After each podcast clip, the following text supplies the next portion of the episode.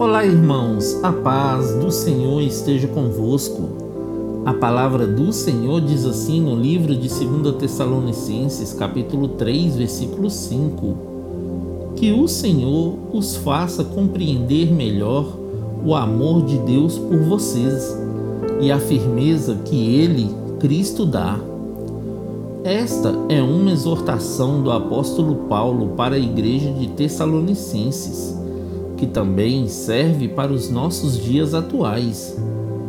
Muitos cristãos não compreenderam ainda o amor de Deus por eles, não entendem que o sacrifício de Cristo na cruz foi um ato de amor de um pai que entregou o seu único filho à morte e a obediência de um filho que derramou o seu sangue para salvar a humanidade.